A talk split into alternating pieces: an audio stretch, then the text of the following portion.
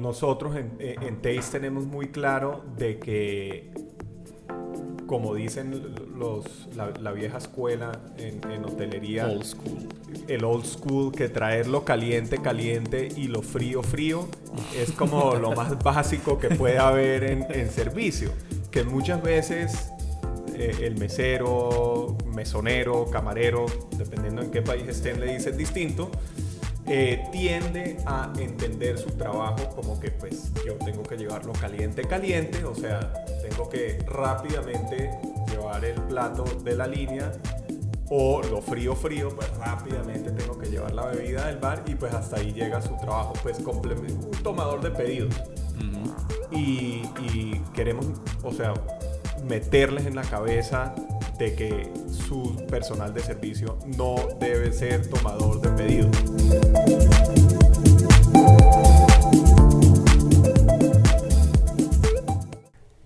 Buenos días a todos y todas, ¿cómo están? Bienvenidos a un nuevo episodio del podcast de Teis Academia. Estamos aquí con mi socio y gran profesional, Ami Spiwak. Buenas, buenas. Y aquí pues eh, su servidor Gerardo Vélez. Y el tema de hoy es particularmente, eh, ¿cómo decirlo?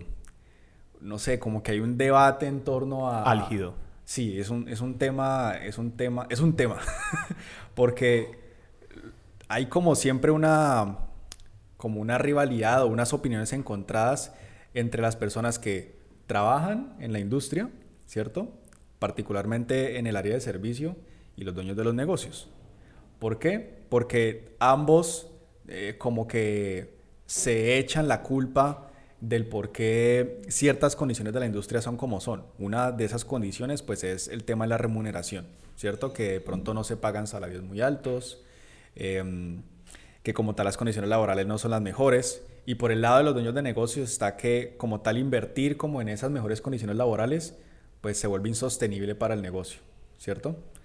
Y acá pues entra como tal el tema del día de hoy y es por qué es buen negocio capacitar a tu equipo de servicio.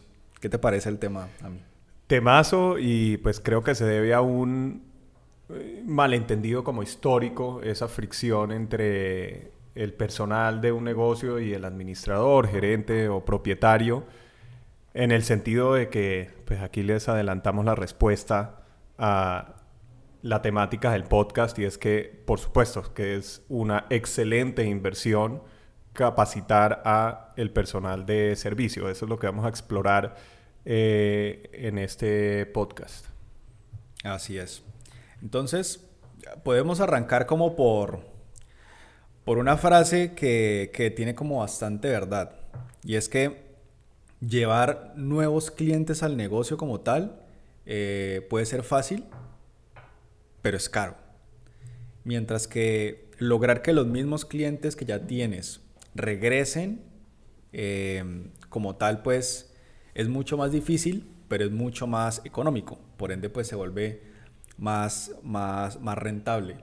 Y esto es debido a que, ok, y más actualmente con los medios que tenemos a nuestra disposición donde podemos ya invertir 10 dólares, 50 dólares en una, pauta. En una pauta en cualquier red social, en Instagram, en Facebook, etc. Eh, y si, créeme, si haces una buena fotografía, un buen video o algo chistoso, interesante, te va a llegar gente a tu negocio. Ahora bien, ¿cuántas de esas personas eres capaz de retener? De esas 100, 200, 50 personas que llegan por esa pauta, ¿cuántas eres capaz de retener en el tiempo? Es lo que va a hacer la diferencia crucial entre, sí, como el futuro rentable de tu negocio o simplemente una estrategia insostenible. Y ese, sí, claro, ese es el reto. Y como tú bien lo dices, es un cliché dentro de la industria de mercadeo y especialmente relacionado a las industrias de servicio, como puede ser la hotelería y los restaurantes, y es que es mucho más rentable retener a un cliente, o sea, tener un cliente repetitivo, que salir a encontrar nuevos clientes. Y tiende a ser, digamos, en el momento de desespero o de crisis del empresario o el gerente o el administrador de un negocio gastronómico, que cuando llega a ese punto de inflexión, lo primero que se le ocurre es, uy, hay que encontrar nuevos clientes. Y es una mejor apuesta, es estadístico, es más rentable apostarle al cliente repetitivo y a la recompra que salir a buscar un nuevo cliente y eso por supuesto está íntimamente relacionado a tener un equipo de servicio muy bien capacitado. Exacto. Entonces, ya como para cerrar esa parte inicial, importante meternos en la cabeza de que sí, por supuesto, y tampoco nos malinterpreten, captar clientes nuevos es parte fundamental del crecimiento de un negocio, de su rentabilidad y demás, pero no puede ser la única pata de ese trípode. O sea, no puede ser el único enfoque que tú tengas o la única solución que se tenga a la cabeza para generar más rentabilidad con tu negocio. La otra, que realmente eh, es mucho más, mucho más rentable, es eh, brindar buenas experiencias y para brindar buenas experiencias, el eje central está en tener una muy buena experiencia de servicio al cliente. Y ahí es donde como tal se hace muy buena inversión, muy buen negocio capacitar a tu equipo de servicio. Hay otro término eh, importante como para terminar de afianzar esta, esta relevancia de por qué definitivamente es mejor conservar a los clientes más que estar buscando nuevos y es el costo de adquisición por cliente. Es un término que se utiliza pues ya ampliamente como en, en general en los negocios y que por supuesto aplica a cada esta industria. Entonces, no sé si quieras explicarnos un poco, a mí, qué es esto del costo de adquisición por cliente. Sí, es como bien lo dice el título, cuánto nos cuesta meter a ese cliente por la puerta de nuestro negocio. Digamos, los que piensan que es en hacerlo con una pauta solamente, pensarán, bueno, tengo que invertir tanto en la pauta, eso tiene un alcance a tantas personas y de esas personas, X fracción termina viniendo a mi negocio realmente por la pauta. Ahí muy importante para el que está haciendo el cálculo de esa forma es que se dé cuenta que siempre es una fracción de una fracción de una fracción. Entonces si uno le metió, no sé, 50 o 100 dólares a una pauta y con eso llegó a, no sé, 5 mil nuevos usuarios a través de alguna red, como que amplió el alcance en esa cifra, los que realmente interactúan con esa pauta va a ser una fracción y los que realmente toman la decisión de ir al negocio a probarlo va a ser una fracción de esa fracción. Entonces el costo de adquisición por cliente eh, pues va incrementando en la medida que, va como disminuyendo ese número entre el que vio la pauta, interactuó con la pauta y pues finalmente entra al, al negocio. Eso queremos decir con el costo de adquisición por cliente. Eso es como la forma más sencilla de entenderlo en esa metodología como con una pauta. Pero hay otras formas, ¿no?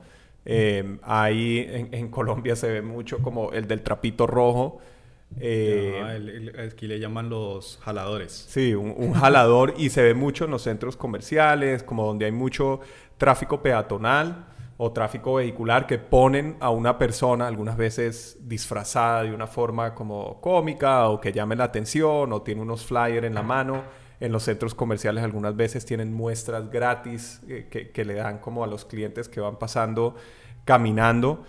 Pues si vamos a analizar qué es el costo de adquisición por cliente con esa metodología, ya no estamos hablando de pautas, sino que estamos hablando de el jalador o ese que esté, está con el trapito rojo o disfrazado o con una bandeja de producto, eh, digamos, de, degustación, de cortesía para que pruebe el cliente, pues hay que pensar, bueno, ¿cuánto me cuesta esa persona que está parada en ese andén o parado en ese pasillo del centro comercial? Y pues cuánto me está costando esas muestras gratis que está dando o ese flyer que está dando y pues hay que hacer un cálculo, eso no viene de gratis, hay que pagarle el turno a la persona, hay que pagar esos flyers, hay que pagar la eh, degustación gratuita y pues con eso queremos, eh, eso queremos decir con el costo de adquisición por cliente. Incluso también podríamos decir que aplican las promociones cuando son pensadas como un medio de captación de nuevos clientes. Hay muchos negocios que dicen necesitamos traer más clientes, hagamos un 2 por 1 hagamos una, qué sé yo, un happy hour, hagamos un all you can eat cuando lo estás pensando como un medio de captación de nuevos clientes, pues bueno, esa, ese, ese revenue que estás dejando de percibir o ese costo que estás asumiendo en darle ese producto al cliente más económico, Como, hace... como dicen acá, la- te estás tomando la pela. Exacto, esa pela que te estás dando tú ahí, pues hace parte del costo de adquisición por cliente. Entonces, como para no enredarlos, básicamente todo lo que ustedes hagan y que les genere un costo para captar nuevos clientes, a la final termina siendo eh, cuál es el costo que ustedes tienen por los clientes que adquieren, ¿cierto? Yo creo que ese podría ser un tema tranquilamente para otro podcast, como Sí. para enseñarles ya bien la fórmula y demás, pero lo importante es eso, entiendan que captar nuevos clientes Cuesta. Cuesta, exactamente, eso cuesta. Entonces, cuando nosotros eh, hacemos la inversión en formar a nuestro personal de servicio, lo que logramos es eh, generar rentabilidad, mayores ingresos, sin necesidad de estar metiéndole todo el tiempo eh, gasolina a, ese motor de captación de nuevos clientes. Entonces, dejando esto en claro, hay como do- dos arquetipos o dos perfiles eh, que normalmente en Taste hablamos, hablamos de ellos cuando hablamos del tema del, del servicio al cliente. Y es eh, el perfil del anfitrión y el perfil del asesor. ¿Cómo, cómo, mejor dicho, qué representa cada uno de estos perfiles? Eh, y cómo a través de, de esta inversión en capacitación, en formación, inducción de nuestro equipo de servicio, puede terminar eh, logrando que nuestro personal tenga como esa, esa mentalidad como tal en, en- su, sí, en su proceder diario con nuestros clientes. Sí, y antes de entrar en eso, creo que es fundamental hablar casi como de la filosofía, la parte como más macro de qué es el servicio. También tranquilamente, pues da para un podcast entero. Pero nosotros en, en en Taste tenemos muy claro de que, como dicen los, la, la vieja escuela en, en hotelería, Old school. el old school que traerlo caliente, caliente y lo frío, frío es como lo más básico que puede haber en, en servicio. Que muchas veces eh, el mesero, mesonero, camarero, dependiendo en qué país estén, le dicen distinto, eh, tiende a entender su trabajo como que pues yo tengo que llevarlo caliente, caliente, o sea, tengo que rápidamente llevar el plato de la línea o lo frío frío, pues rápidamente tengo que llevar la bebida del bar y pues hasta ahí llega su trabajo. Pues un tomador de pedidos. Y, y queremos, o sea, meterles en la cabeza de que su personal de servicio no debe ser tomador de pedido.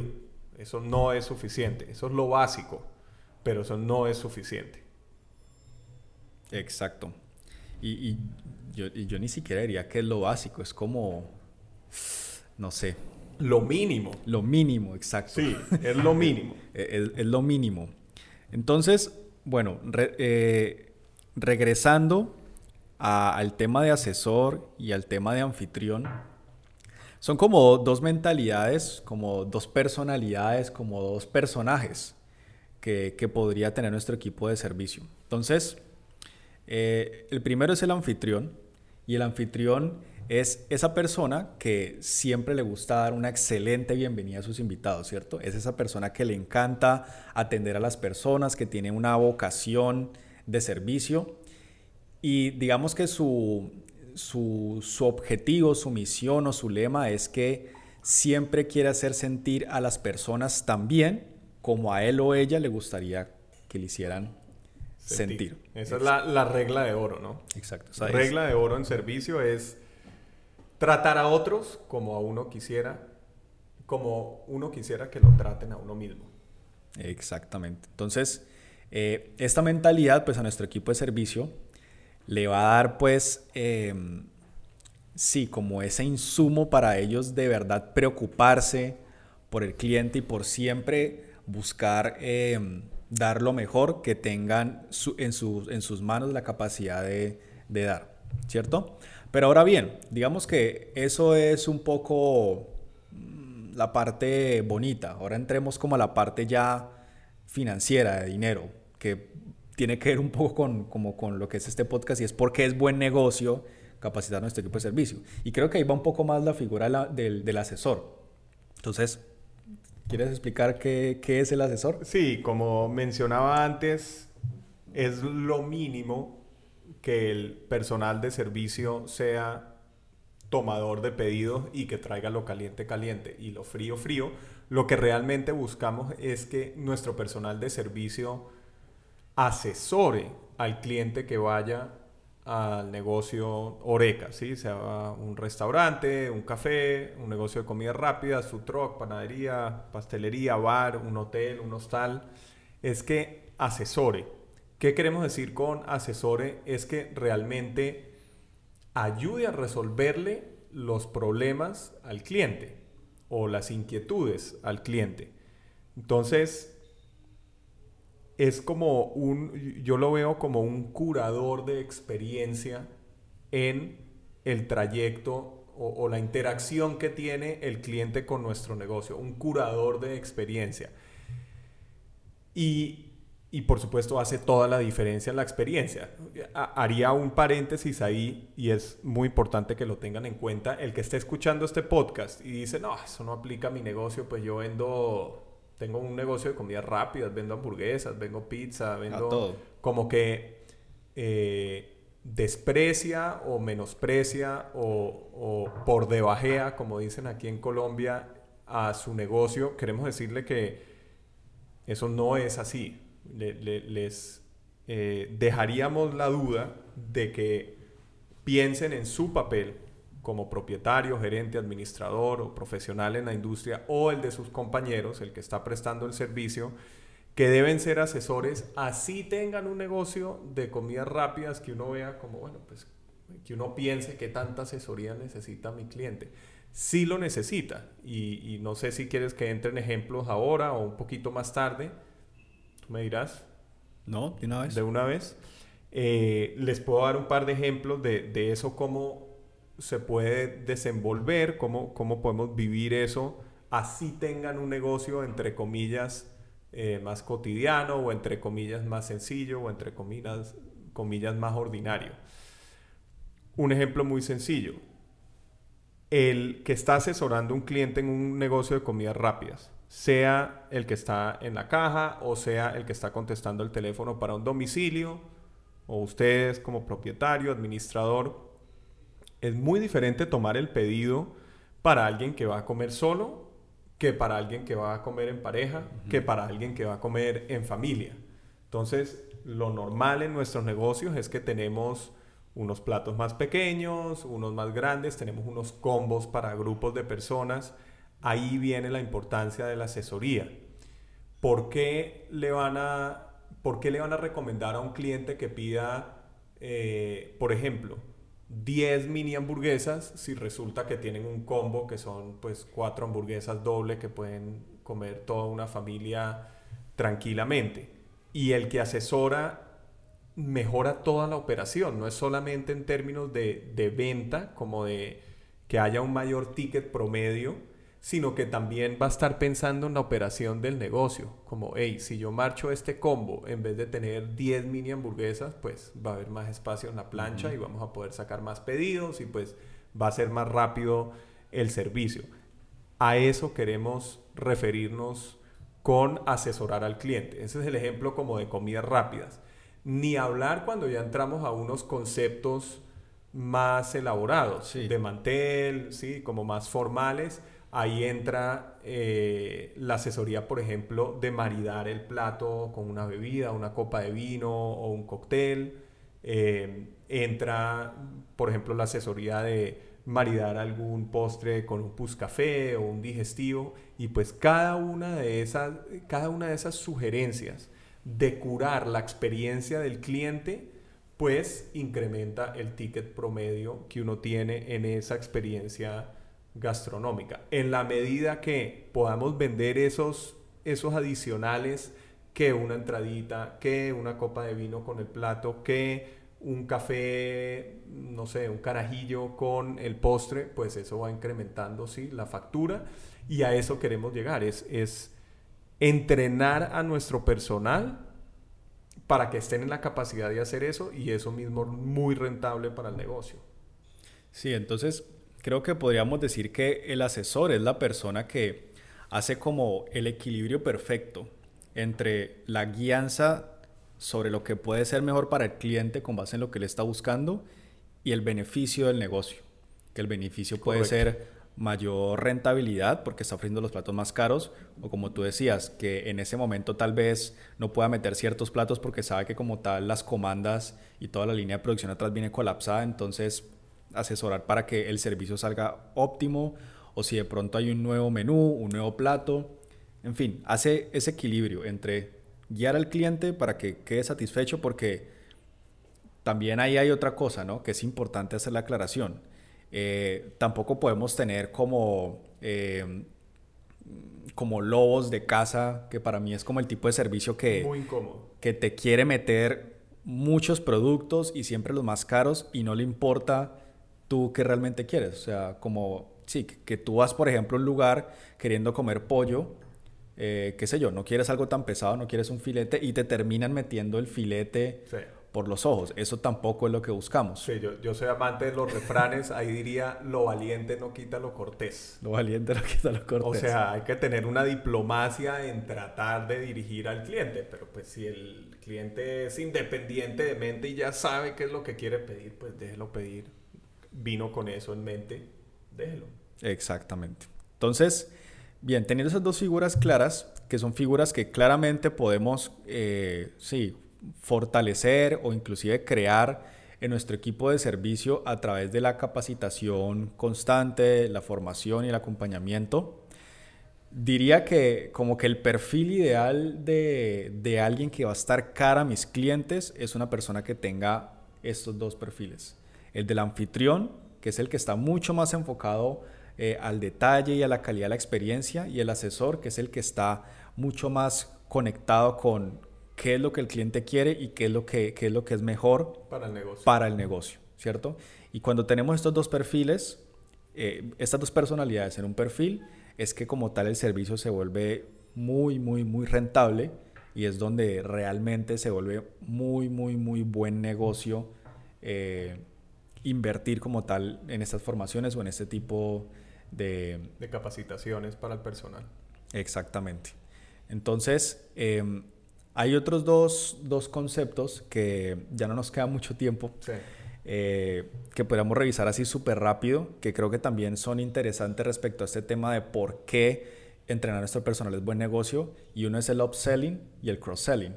Total. Que son como dos técnicas también para incrementar el ticket, para incrementar la rentabilidad, que un personal bien formado y capacitado tiene, digamos, son como trucos bajo la manga para poder utilizar. ¿Quieres contar? Sí, creo que lo mencioné en los ejemplos anteriores sin haber definido necesariamente el, término. Y entonces el, el upselling efectivamente es una técnica de venta para incrementar el ticket promedio mediante incrementar digamos, el precio del producto que finalmente va a consumir el cliente, sea por que, por ejemplo, agranda su combo, o sea por, como mencionaba en los ejemplos anteriores, logramos convencerlo de que agregue más productos a su cheque final. Por ejemplo, la entrada o la bebida o el postre o el café. Eso, digamos, sería el upselling. Es vender más. Y después está el término de cross-selling, que es venta cruzada en español, que es vender productos alternos a la experiencia netamente como de servir el producto de alimentos o de bebidas. Entonces, el ejemplo, o, creo que es más fácil hablarles de varios ejemplos dentro de la industria del cross-selling o de la venta cruzada.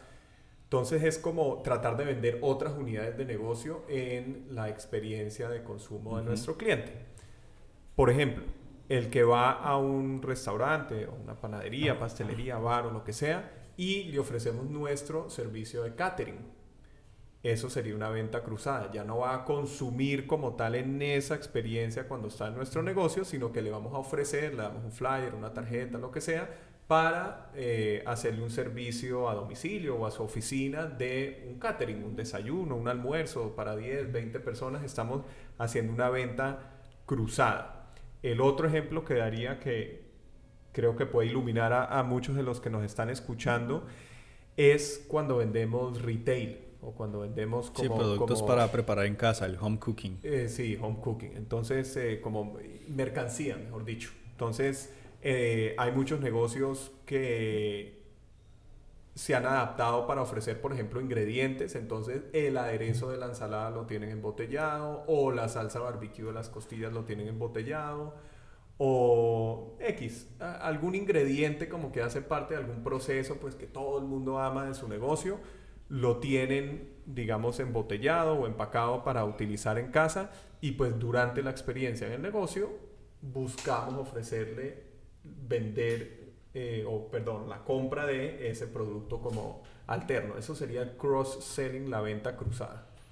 Exacto. Y ahí como para dar un último ejemplo, el merchandising también podría entrar ahí. O sea, si tu marca ya tiene una comunidad y su línea gráfica es muy interesante, ¿por qué no vender camisetas, termos, mugs?